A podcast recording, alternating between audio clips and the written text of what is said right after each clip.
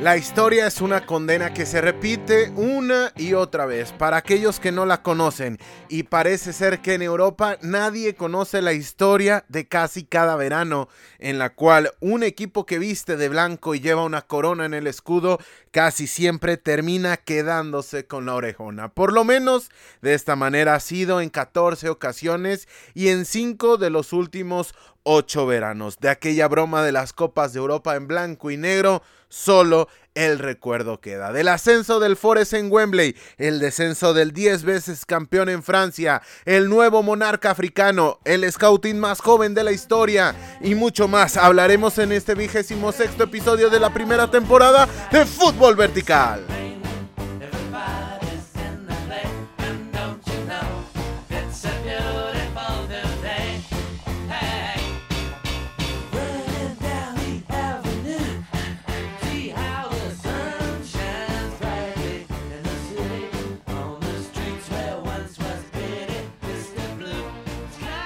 Comenzamos hablando, como no puede ser de otra manera, de la madre de las competiciones de clubes a nivel mundial, la UEFA Champions League, que el pasado sábado, como usted ya lo sabe, jugó su gran final en la cual el Real Madrid consiguió su título número 14 en la historia, con lo que duplica los títulos conseguidos por el segundo lugar que ostenta el Milan, que se quedará por lo menos un año más en solitario en este segundo peldaño. Pero antes de repasar las consecuencias del triunfo merengue, toca repasar cómo es que llegamos a esta definición.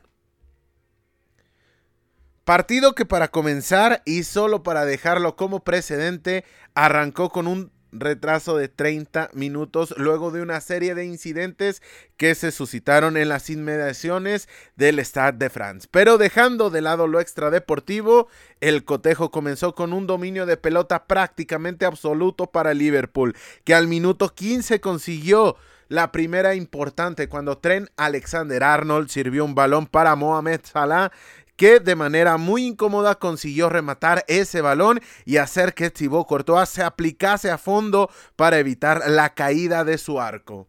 Minutos más tarde fue Sadio Mané quien luego de una buena jugada individual disparó de manera muy potente, pero de nueva cuenta Courtois, ayudado en esta ocasión por el poste, evitó la desventaja para su equipo. Liverpool seguía teniendo el esférico, pero la posición reactiva del Real Madrid no permitía que el equipo de Jürgen Klopp accediese con verdaderas posibilidades al último tercio de campo. Tan es así que Ibrahima Konate se vio obligado a intentar un rompimiento en conducción individual para buscar abrir un poco al Real Madrid que se notaba cómodo en la incomodidad. Ojo con esta definición con prácticamente el 95% de la primera parte ya disputada, el conjunto blanco después de una descolgada que terminó en una buena habilitación para Karim Benzema que luego de una serie de rebotes y una evidente carencia de comunicación en la saga de Liverpool puso el 1 por 0 favorable para el Madrid que no subió al marcador por posición adelantada pero hay que recordar esta opción porque para mí demarcó el futuro de la final. Así nos fuimos al descanso con un 0 a 0 que sabía muy poco para Liverpool, que llevó la carga del protagonismo y que sabía que para el Real Madrid este era un muy buen negocio porque se fue al vestidor sabiendo que podía hacerle daño al equipo de Anfield. Para la segunda mitad parecía que el equipo de Ancelotti saldría mucho más, por lo menos eso salía mucho más intenso. Por lo menos eso intentó en los primeros instantes. Aunque esta percepción poco duró porque después de unos minutos en los cuales el cuadro merengue adelantó un poco las líneas, terminó por recobrar su posición reactiva. Liverpool lo siguió intentando, pero de a poco la peligrosidad se fue mermando. Y después de una jugada en la cual Federico Valverde encontró la banda izquierda descubierta de Liverpool y un Virgil van Dijk que solamente temporizó el ataque del uruguayo que cuando parecía que se quedaba con muy pocas opciones sacó un potente disparo a ras de pasto, tiro centro que terminó por empujar Vinicius ante la floja marca de Alexander Arnold.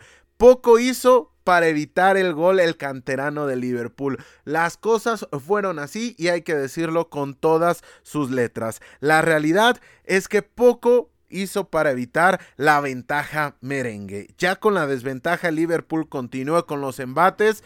Pero el concierto de atajadas del meta belga continuó y continuó como si de un bucle en el tiempo se tratase media distancia, corta distancia, de todos los colores y sabores, Thibaut Courtois terminó solventando todos los embates de Liverpool, que con el ingreso de Roberto Firmino mejoró en la creación de fútbol. Sin embargo, todos los intentos, lo único que consiguieron fue que la figura del ex arquero del Atlético de Madrid se acrecentara. La última de verdadero peligro a favor de Liverpool llegó al 82 después de una gran habilitación de que Salah mató el efecto del balón, se sacó a Ferland Mendy y definió cruzado con la pierna derecha, pero tampoco pudo ser porque la figura del encuentro, Thibaut Courtois, la envió a córner. Y con ello se certificó la decimocuarta Copa de Europa, la decimocuarta Champions League para el conjunto madrilista. A destacar del partido, el fútbol es sencillo, lo menciona Ancelotti. Un gran portero, un gran delantero y ya está. El fútbol, aunque a veces no lo queremos ver, se define dentro de las áreas. Puede sonar a simplismo, por momentos a un servidor le puede sonar absolutamente a simplismo y carente, carente de eso que tanto amamos dentro del fútbol, pero este Madrid se ha cansado de demostrarlo. Un gran portero, un gran delantero y ya está. El fútbol es sencillo. Así lo declaró el cuatro veces campeón de Europa en los banquillos, Carleto Ancelotti. Siguiente punto, postura reactiva del Real Madrid que sacrificó al mediocampo, prácticamente los llevó al matadero, les dijo, ustedes hoy no van a brillar, no van a brillar con balón, ni Modric, ni Cross, ni Casemiro, van a ser completamente reactivos. Van a aguantar los embates de Liverpool prácticamente en su primer tercio, en 30 o 40 metros. Van a partir todas las zonas defensivas. Vamos a agregar a Federico Valverde y el Real Madrid le terminó por salir la plana. Cumplió con la función que el Liverpool no tuviese espacio para presionar porque rápidamente en el momento que quería hacer la presión alta al conjunto de Jürgen Klopp se veía agobiado ante la posición y lo cercano que estaban los recorridos defensivos del Real Madrid. Esto terminó por momentos por agobiar a Liverpool, que sí buscaba hacer la presión con muchos efectivos, pero que al verse superado en la cantidad de jugadores, muchas veces trató de desistir en esta acción. Y tan es así que más allá de que el Liverpool intentó la presión alta, consiguió 47 recuperaciones, las mismas exactamente que el Real Madrid. ¿Qué lectura le damos a esto? Por lo menos un servidor le da la lectura que las líneas tan retrasadas del conjunto merengue propiciaron que fuera más difícil para Liverpool buscar la recuperación del esférico y el Madrid al estar tan compacto, su recuperación a pesar de que no fuese tan intensa, por lo menos en la propuesta, terminó por nulificar o por lo menos emparejar y quitarle maniatar a Liverpool en una de las cuestiones, la cual es más superior. Siguiente punto, Federico Valverde ensució el tránsito de juego. En el momento que hacíamos la previa, sabíamos que había dos vías. La vía del 4-3-3 puro con los dos brasileños, es decir, Vinicius por un costado, Rodrigo Góez por el otro, en la punta de ataque evidentemente Karim Benzema con todo lo que esto significa, y ese iba a ser un 4-3-3 natural o un 4-3-3 escondido dentro de un 4-4-2. Y me explico, en el momento que sabíamos que podía estar Federico Valverde intuíamos que iba a ser una doble línea de cuatro con los mediocampistas prácticamente a, la misma altura. Federico Valverde ayudando un poco más en el tránsito en el medio campo y sobre todo ensuciando ese medio sector para Liverpool. ¿Para qué?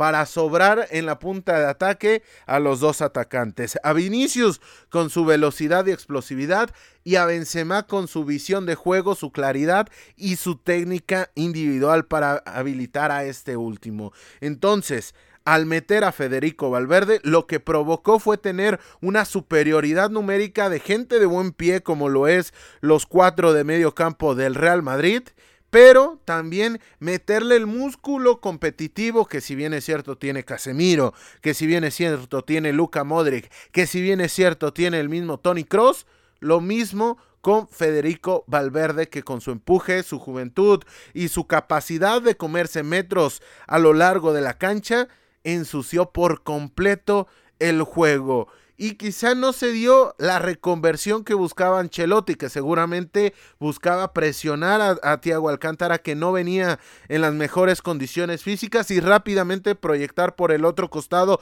a Vinicius Junior. Pero tampoco me parece casualidad por otras vías la conexión del gol haya sido Federico Valverde con Vinicius. Porque, y más adelante lo vamos a mencionar, el gol del Real Madrid viene de una muy buena presión al filo del Ecuador del campo. Siguiente punto, factor de los porteros. Allison, cero paradas.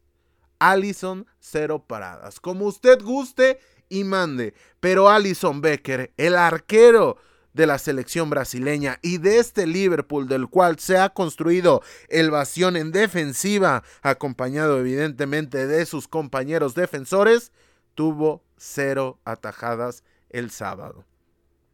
Thibaut Courtois tuvo nueve. De hecho, con esta actuación supera el cómputo global de la temporada con más atajadas en la historia. ¿Y de qué temporada estamos hablando? Estamos hablando de la temporada 2011-2012 en la cual Peter Check con una postura completamente reactiva, defensiva, racana, poco atractiva. Así son los comentarios con los cuales se ha descrito ese Chelsea. Alzó la orejona y se quedó con el campeonato. Muchas veces se ha hablado como el peor equipo que ha sido campeón de Europa.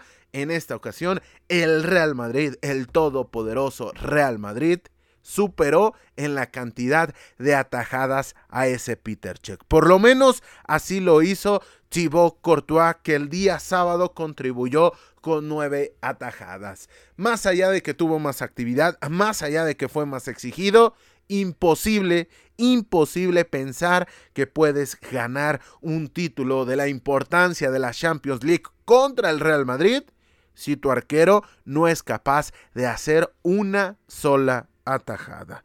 23 tiros para Liverpool, 3 para el Real Madrid.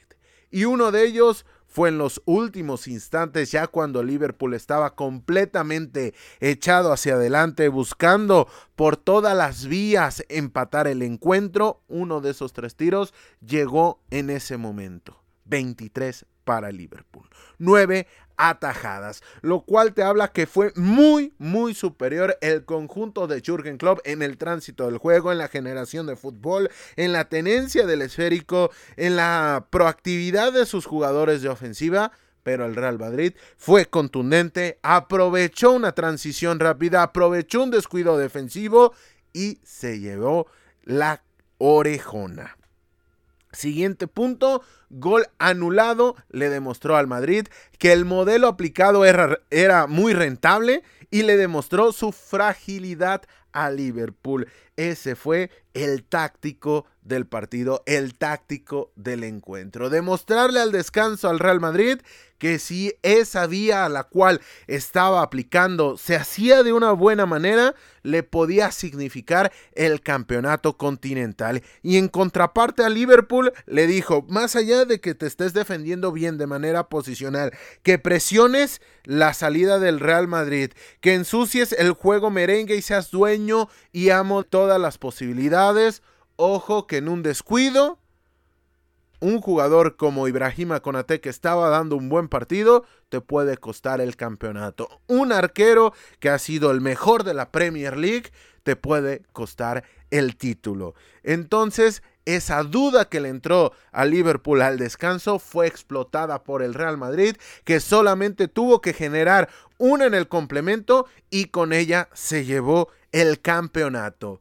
Siguiente punto, y esto lo tenemos que desglosar mucho más a detalle. En el gol, Robertson sale al corte, no lo consigue y deja libre su banda. Intenta regresar, pero el propio ritmo de Federico Valverde hace que el escocés no lo haga a su máxima velocidad. Tan es así que al momento del impacto de Valverde, Dani Carvajal está a 8-9 metros delante de Robertson. Además de la suma facilidad con la cual a la espalda de Alexander Arnold remata Vinicius Jr. Es decir, recapitulemos, una salida a la presión de Robertson que no consigue quedarse con el esférico, que no consigue cortar la jugada. Posteriormente viene la conducción de Federico Valverde que no es a máxima velocidad, pero sí aprovecha ese costado de la izquierda o de la derecha conforme al ataque del Real Madrid. Va avanzando Virgil van Dijk, le baja el ritmo a la jugada, le baja el ritmo a Federico Valverde, lo termina sorprendiendo con ese potente disparo y a la postre se termina convirtiendo en el gol del Real Madrid. Error de Robertson porque no es capaz de terminar la jugada o quedarse con el esférico. Error de Robertson que no regresa a máxima velocidad a hacer el 2 contra 1 en banda. Y error evidentemente también de Virgil van Dijk que no ataca con la velocidad necesaria a Federico Valverde y también error de tren Alexander Arnold que le terminan ganando con suma facilidad esa zona. Le terminan comiendo por completo, por completo el pastel y no se dio cuenta cuando se dio cuenta el balón ya estaba en la red.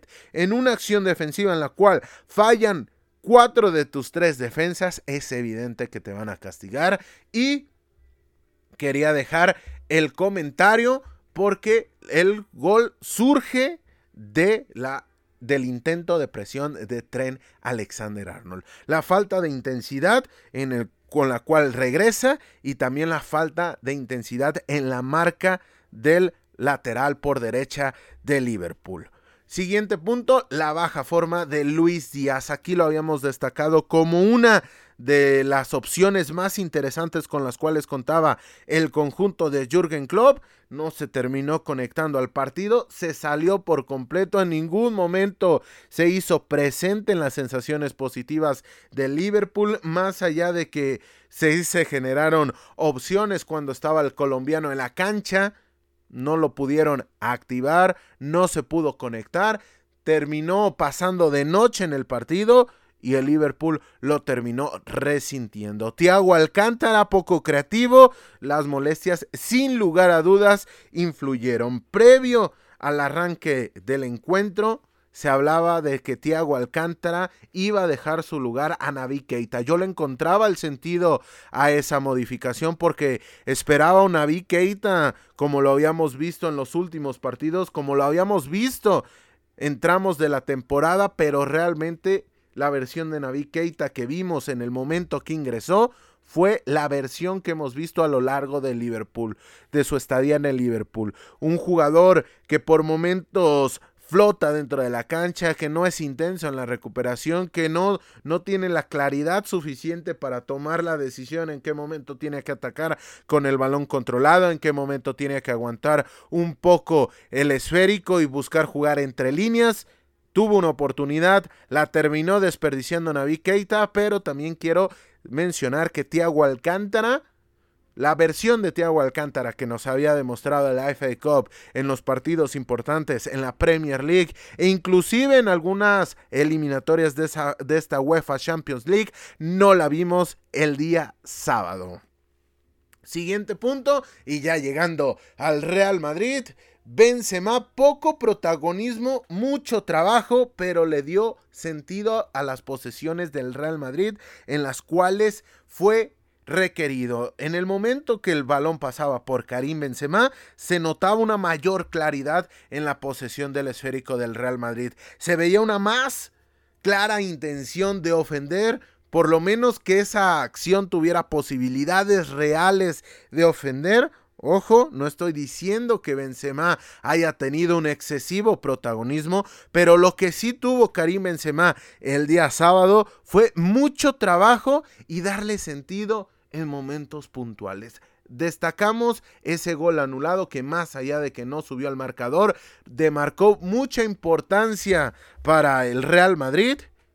El protagonista y el autor de ese gol fue Karim Benzema. No fue su gran noche, no fue su noche consagratoria, pero aún así su trabajo se notó porque fue un trabajo estructurado, fue un trabajo pensado, fue un trabajo proactivo, a veces en la recuperación del balón y su equipo se llevó el título. Siguiente punto, Vinicius, el héroe más criticado.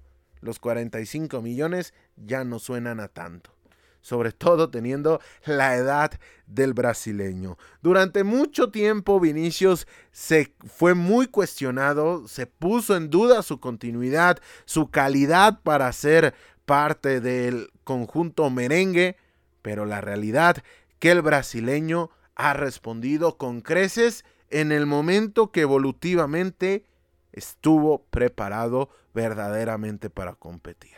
No puedes traer a un juvenil de Brasil con minutos, con protagonismo, como esperanza, pero como esperanza, y remarco este objetivo, ponerlo contra el Barcelona, contra esa versión del Barcelona y esperar que te contribuya con tres o cuatro hack tricks en sus primeros 10 partidos.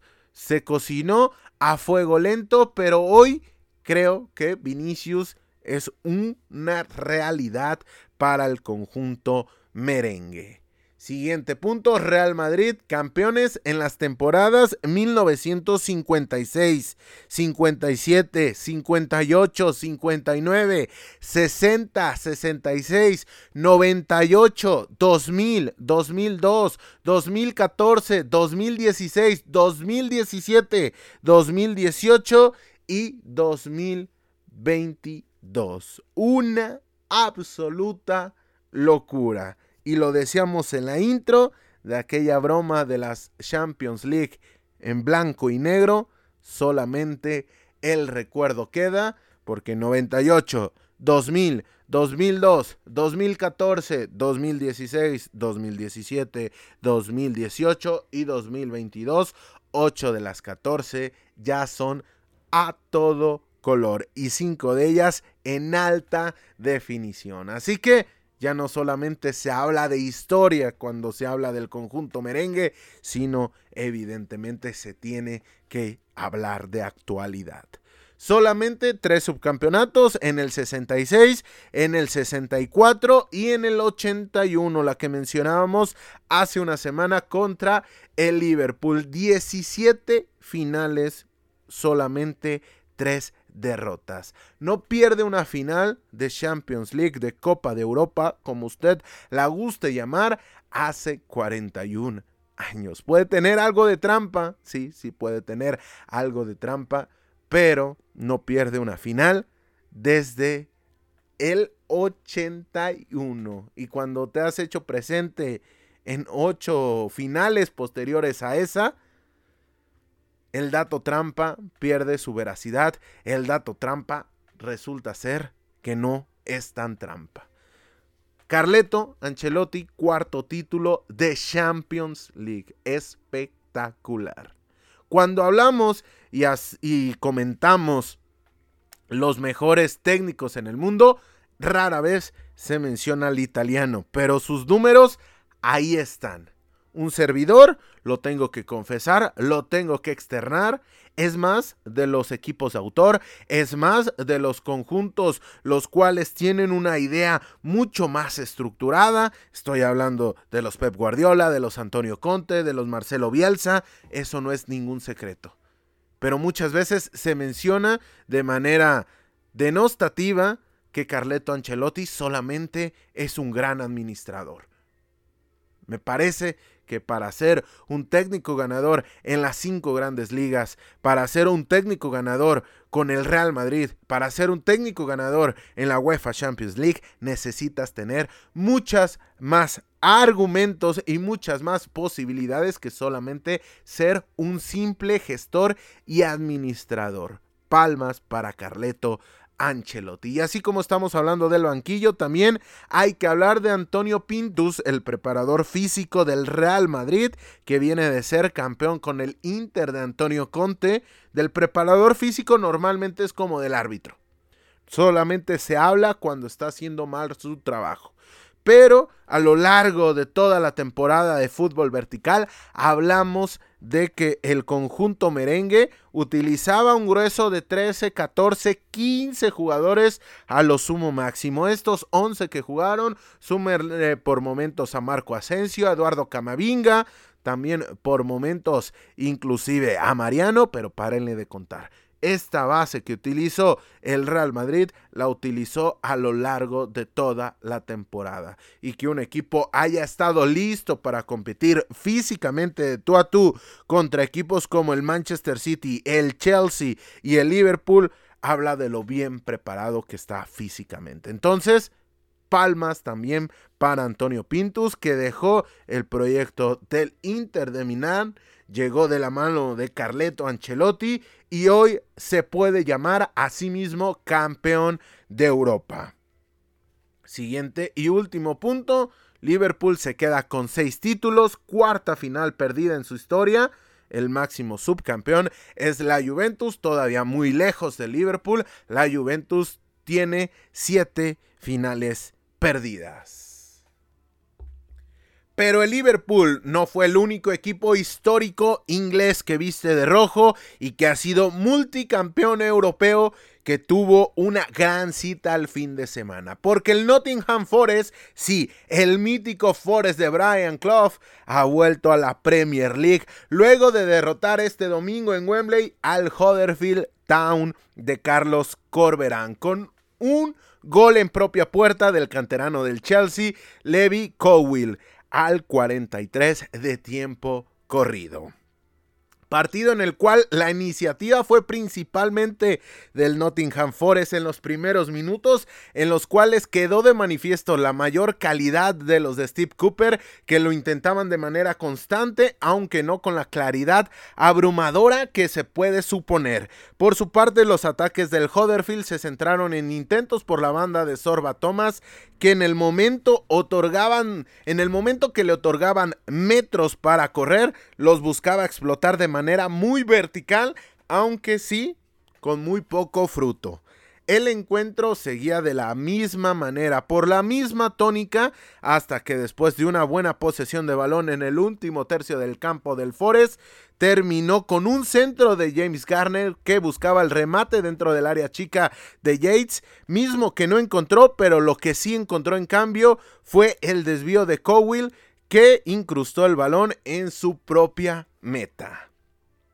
Ya para la segunda mitad, la inercia del encuentro provocó que la tenencia del esférico fuera un tanto más compartida y fue de esta manera como llegaron las jugadas polémicas del encuentro. Cuando Harry Toffolo, jugador del Huddersfield Town, cayó dentro del área, pero el árbitro central Jonathan Moss, y remarco porque es un árbitro Premier, determinó que no había infracción. Inclusive Toffolo se fue de la acción amonestado por fingir falta.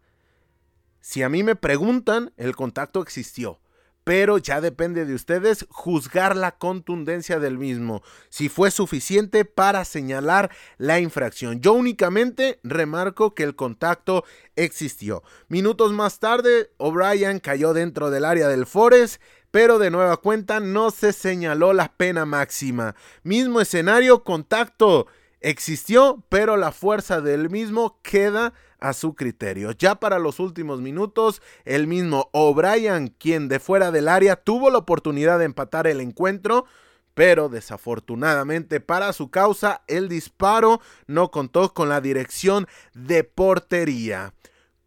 Con lo que, lo dicho, el Nottingham Forest se quedó con el triunfo y con el tercer ascenso a la Premier League. Sí, el Nottingham Forest, el histórico Forest, regresa a la Premier League.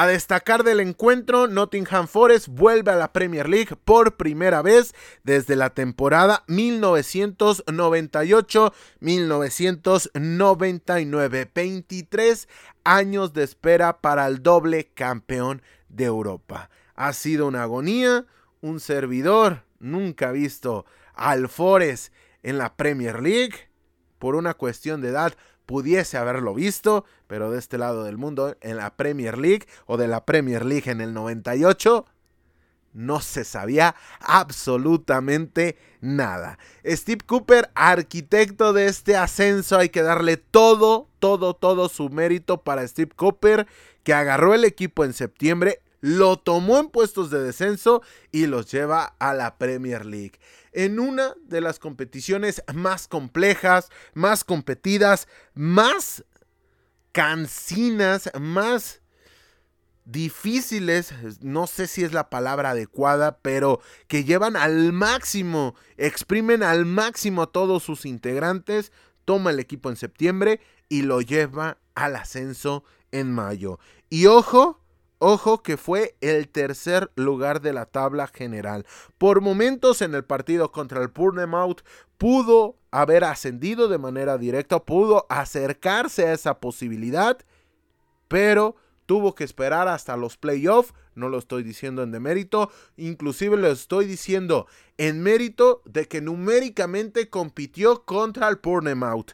Entonces, con esto se une el Nottingham Forest, al Fulham y al Bournemouth. Hacen el 1, 2, 3 de ascendidos. Justicia deportiva. Dice un buen amigo, que gusto cuando el fútbol es justo. La justicia es bastante relativa en el fútbol, pero que ascienda el tercero vía los playoffs habla que había hecho los méritos suficientes para ascender de manera directa. Bien ahí, habla bastante bien del conjunto del Nottingham, pero también habla bien de la sanidad de la competición. No por eso le estoy quitando mérito ni al Luton, ni al Sheffield United, ni tampoco al Huddersfield. Pero estamos señalando de que hicieron el 1, 2, 3 de ascendidos. Jugador a destacar de la temporada del Nottingham, sin lugar a dudas, Brendan Johnson. 19 goles y 9 asistencias. 21 años, nacido en Gales, categoría 2001. Vaya proyección que tiene este jugador. Era cuestión de tiempo para que este jugador tuviera la oportunidad de jugar en la élite. Lo va a hacer por lo menos en la previa y a falta de bastante mercado para que inicie la Premier League, lo va a hacer con el Nottingham Forest. Lo consigue por méritos deportivos colectivos, pero con estos números lo pudo haber hecho por méritos deportivos individuales desde hace ya por lo menos seis meses. Va a tener la oportunidad de lucir en Premier. Pero no solo Johnson, porque también merecen atención los casos de Spence, Jade, Zurich, Davis y el canterano del Manchester United, James Garner, que después de pasar por el Watford, llega al Nottingham Forest y se ha convertido en un verdadero bastión, uno de los jugadores que hace unos años apuntaban muy muy alto en el conjunto mancuniano. Por último, gran trabajo de Carlos Corberán, plantilla armada para no pasar problemas, para estar ahí cómodamente en la media tabla y los termina metiendo a la definición por el ascenso en Wembley. Muy bien para Corberán, que fue parte del cuerpo técnico de Marcelo Bielsa en el Leeds United, que tiene experiencia inclusive en Chipre, así que hay que seguir el trabajo de este técnico español. Para finalizar con Inglaterra, el sábado quedó definido el cuarto equipo ascendido a League 2. De la League 2 a la League 1. Perdone usted. Después de que el Port Bell venciese al Malfield Town 3 a 0 y con ello asegura su lugar en la tercera división para la siguiente temporada. Se unirá al Forest Green, al Leicester City y al Bristol Rovers como los equipos que suben de cuarta a tercera división inglesa. Siguiendo con la tónica de las segundas divisiones, ha llegado el momento de pasarnos por la liga Smartbank, la segunda división española que tuvo una dramática y emocionante definición el fin de semana, ya que se jugaban los puestos de ascenso directo, así como los últimos boletos a los playoffs. La definición arrojó los siguientes resultados.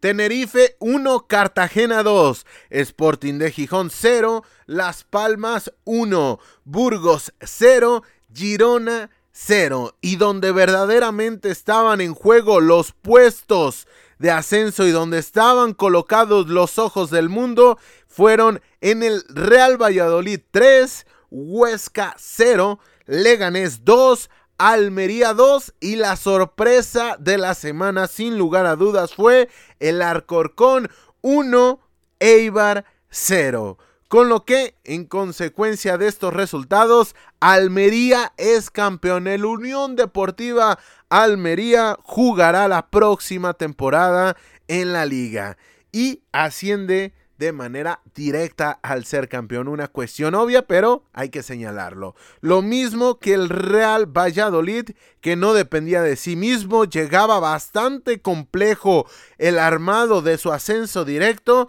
pero que jugará en la liga al conseguir el segundo puesto. Mientras que a los playoffs van el Eibar, que se quedó fuera de los boletos directos con 80 puntos, el Unión Deportiva Las Palmas, que con 70 unidades se quedó en cuarto puesto, Tenerife, que terminó quinto con 69, y el Girona con 68 se quedó con el sexto puesto. Mismos puntos que el Real Oviedo, que tendrá que ver los playoffs desde casa. Con lo que las llaves de semifinales serán las siguientes: Tenerife contra Las Palmas, Girona contra Eibar. Las idas se jugarán miércoles y jueves, mientras que las vueltas lo harán el sábado y el domingo. Finalmente, para terminar con la Liga Smartbank, después de 42 jornadas disputadas, los descendidos al tercer escalón del fútbol español son el Amorebieta, que se quedó a solo 3 puntos de la salvación, que la marcó el Málaga con 45 puntos, la Real Sociedad B, el Fuenlabrada y el Arcorcón que pese a vencer a Leibar y a no haber perdido frente a la Almería la jornada anterior, se quedó en el fondo con 17 puntos lejos de la permanencia. Y antes de hablar de las noticias breves de la semana, tenemos que repasar los cruces de los octavos de final de la Copa Libertadores, porque desde la noche del jueves ya tenemos a los 16 clasificados a la ronda de eliminación directa y el viernes se realizó el sorteo que arrojó los siguientes emparejamientos. Atlético Paranaense contra Libertad, Deportes Tolima contra Flamengo, Vélez contra River Plate, Emelec contra Atlético Mineiro, Cerro Porteño contra Palmeiras, Talleres de Córdoba contra Colón de Santa Fe, sí, el Colón de Santa Fe de Facundo Farías, Corinthians contra Boca Juniors, Fortaleza contra Estudiantes de La Plata, Así terminan las llaves de octavos de final. Con lo que en octavos de final tenemos la presencia de seis equipos brasileños, seis argentinos, dos paraguayos, un colombiano y un ecuatoriano. Es decir, cinco de las diez naciones que conforman la Conmebol se han quedado sin representantes. Estamos hablando de Bolivia, Uruguay, Venezuela, Chile y Perú. Las idas se jugarán la última semana del mes de junio y las vueltas se definirán la primera semana del mes de julio. Recordando que al igual que en las competiciones UEFA, el valor doble de los goles de visitante ha sido eliminado para esta edición del torneo sudamericano. Y de Sudamérica nos vamos directamente a las noticias breves de la semana. Arrancamos esta sección hablando del Campeonato Europeo Sub-17 que ya tiene lista la gran final en la cual se enfrentarán la selección de Países Bajos que el domingo dio cuentas de la selección de Serbia en los penales, luego de empatar a dos en el partido, y la selección de Francia que por la misma vía, es decir, los penales, se clasificó al derrotar a Portugal después de que de igual manera en los 90 minutos regulares empataron a dos goles. La final entre Países Bajos y Francia se jugará el próximo miércoles para que estén pendientes. En Francia, luego de 210 minutos de eliminatoria en la cual no se sacaron ventaja, el Auxerre derrotó en los penales al histórico Saint Etienne, con lo que el 10 veces campeón de Francia, sí, el que sí tiene estrella, ha certificado su descenso a la Ligue 2 mientras que el Auxerre será equipo de primera división para la siguiente temporada. En Italia, en una dramática definición en los tiempos extra, el Monza de Silvio Berlusconi ha conseguido llegar a la Serie A por primera vez en su historia, luego de derrotar en el global 4 a 6 al Pisa, que lo había empatado en los últimos segundos del juego de vuelta, pero que en los tiempos extra terminó por desfondarse. Con esto, el Monza se une al Cremonese y al Lecce como los nuevos integrantes del calcio italiano.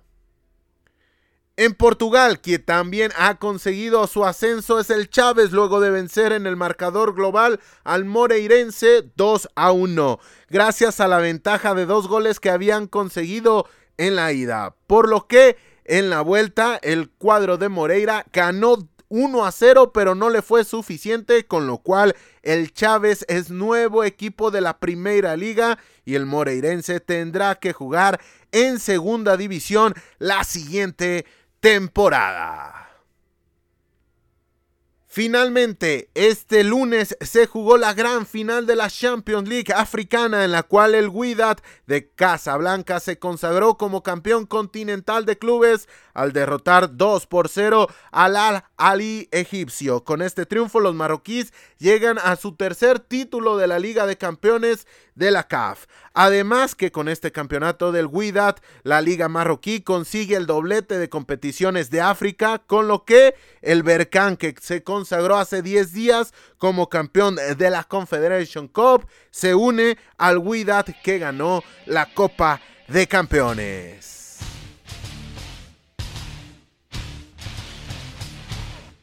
Dejamos las noticias por un momento porque ha llegado la hora del scouting vertical.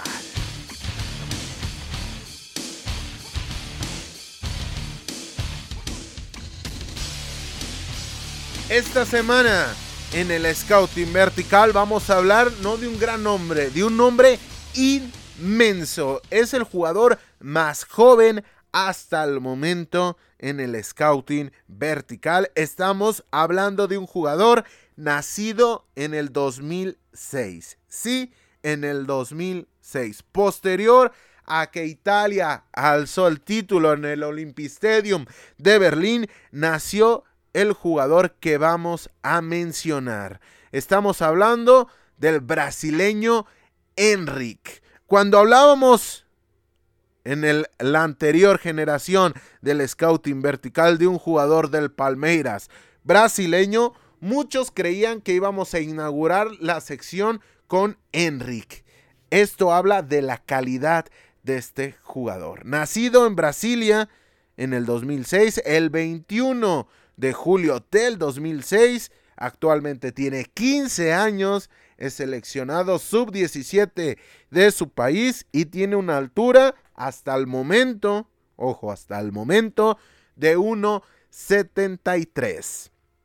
Es un atacante de perfil zurdo. Actualmente juega en el Palmeras Sub-20, pero más adelante hablaremos de, de, por qué juega en el Palmeras Sub-20, de por qué no está registrado con el primer equipo. Fue fichado por el Palmeiras Sub-20 en el 2021, más precisamente hablando el 2 de agosto del 2021, tiene contrato hasta 2025 y su última renovación llegó el 23 de mayo del 2022. Es decir, hace exactamente una semana a la fecha de grabación de este podcast. Ocho días conforme a la fecha de estreno de este fútbol vertical.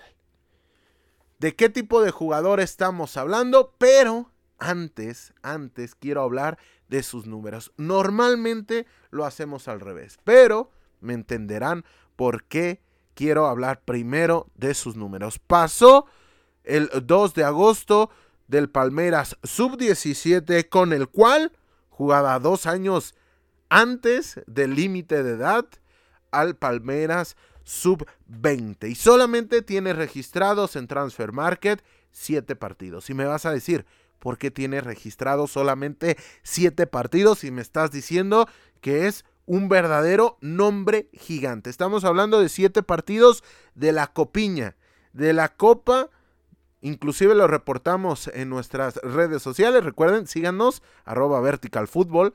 Lo reportamos que habían sido campeones de la, de la copiña.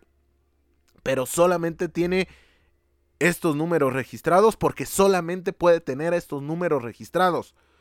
Porque hay una ley dentro del Estado brasileño que no le permite jugar con el primer equipo por su pequeña edad.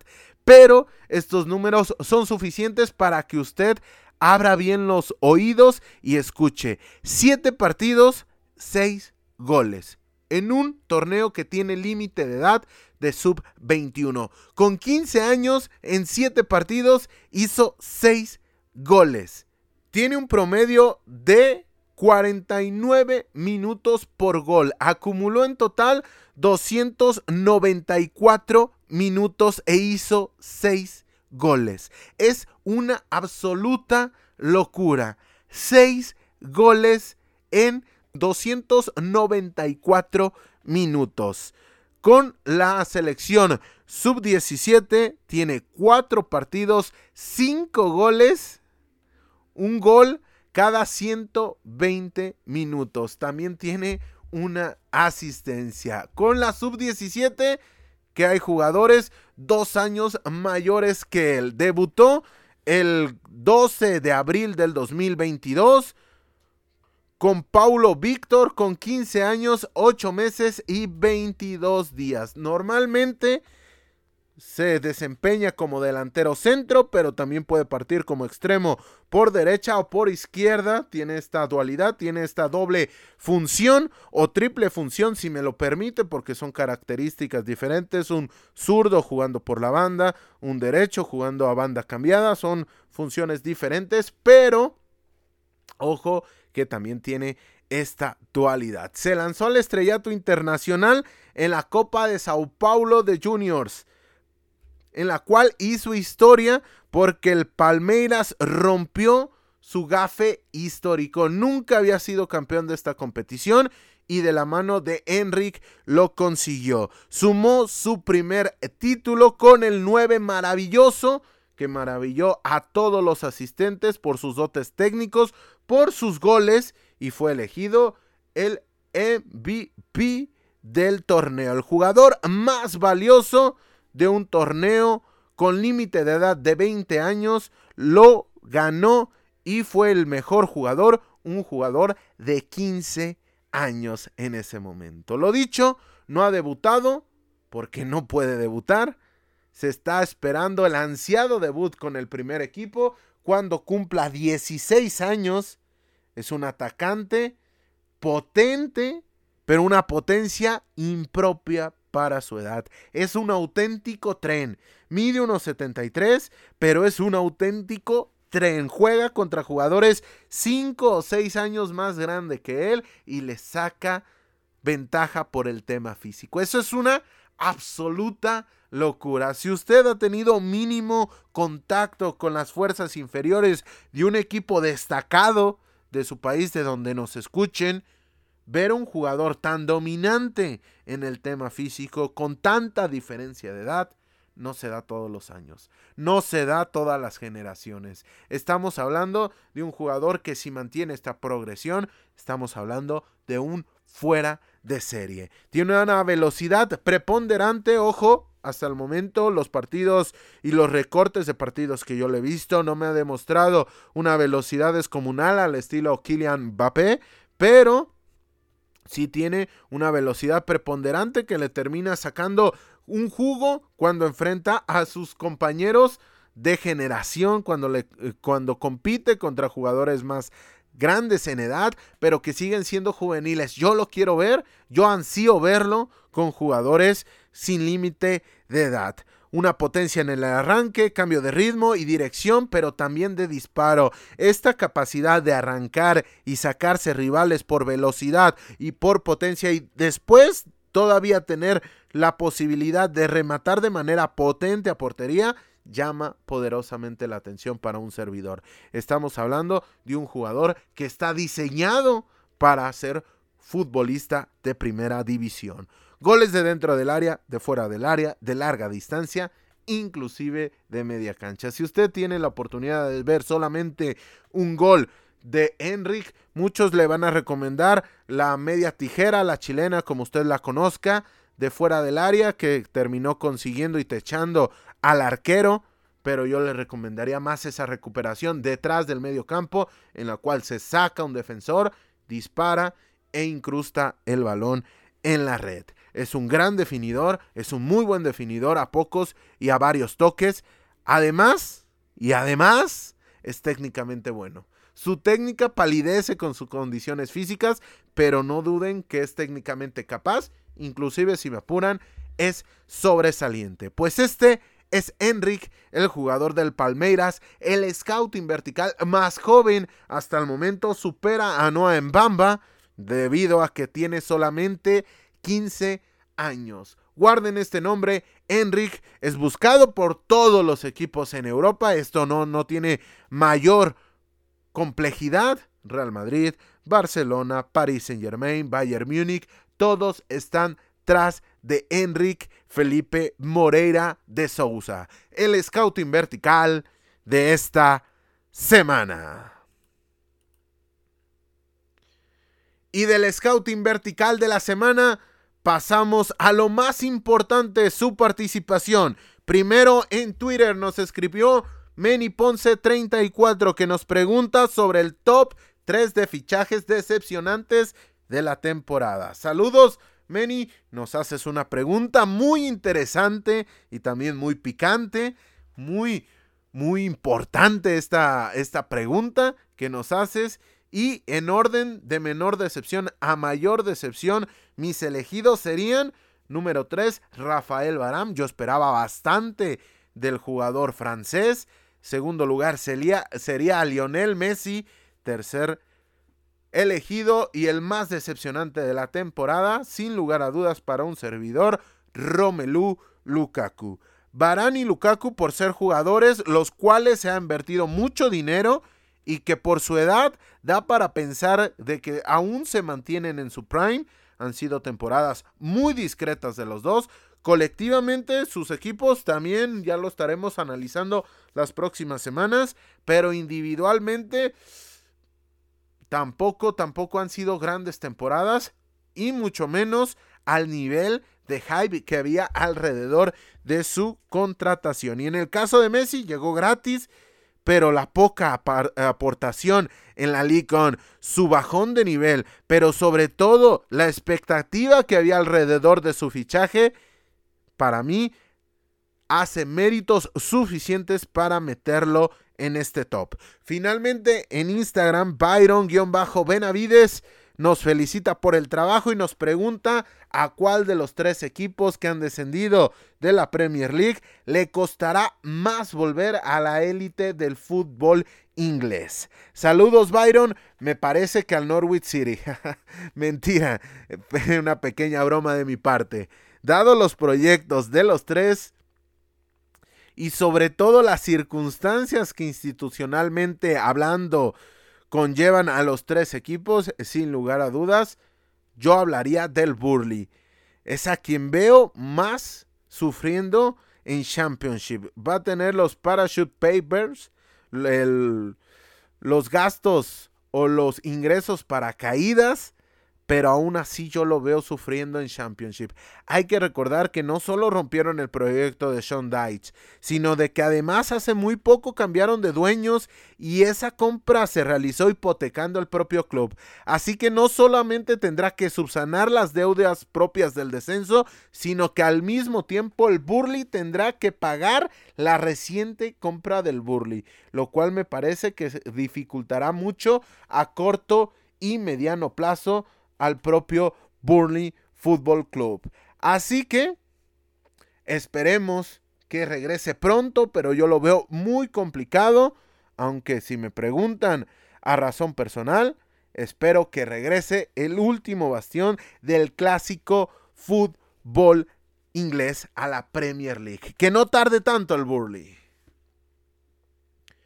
Con esto llegamos al final del episodio número 26 de la primera temporada de Fútbol Vertical. Agradecemos como cada semana sus escuchas y descargas, ya sea en Spotify, iBox, Google Podcast o Apple Podcast. Muchas gracias por escucharnos una semana más. Recuerden que nos pueden seguir en redes sociales en las que estamos como arroba vertical fútbol todo junto y fútbol en español. Estamos en Instagram y Twitter donde estamos siguiendo a diario lo mejor del fútbol internacional. Además de que queremos agradecer todo el apoyo a lo largo de la temporada. Muchas gracias a los que están del otro lado. Este episodio 26 marca el final de los episodios numerados de la temporada. No se preocupen, fútbol vertical no parará, ya que estaremos realizando bonus tracks especiales de verano pero el seguimiento puntual semana a semana de la primera temporada hoy llega a su fin. De verdad, muchas gracias por estos primeros 26 episodios, por el recibimiento que han tenido, por el apoyo y por todas las muestras de afecto que nos han hecho llegar. Estén pendientes de lo que se viene porque estamos seguros de que les va a gustar. Sin más por el momento y a nombre de todos los que hacemos posible la realización de este podcast, yo soy Carlos Alberto Valdés, que les recuerda que no olviden disfrutar del balón, porque el fútbol cada vez es más vertical.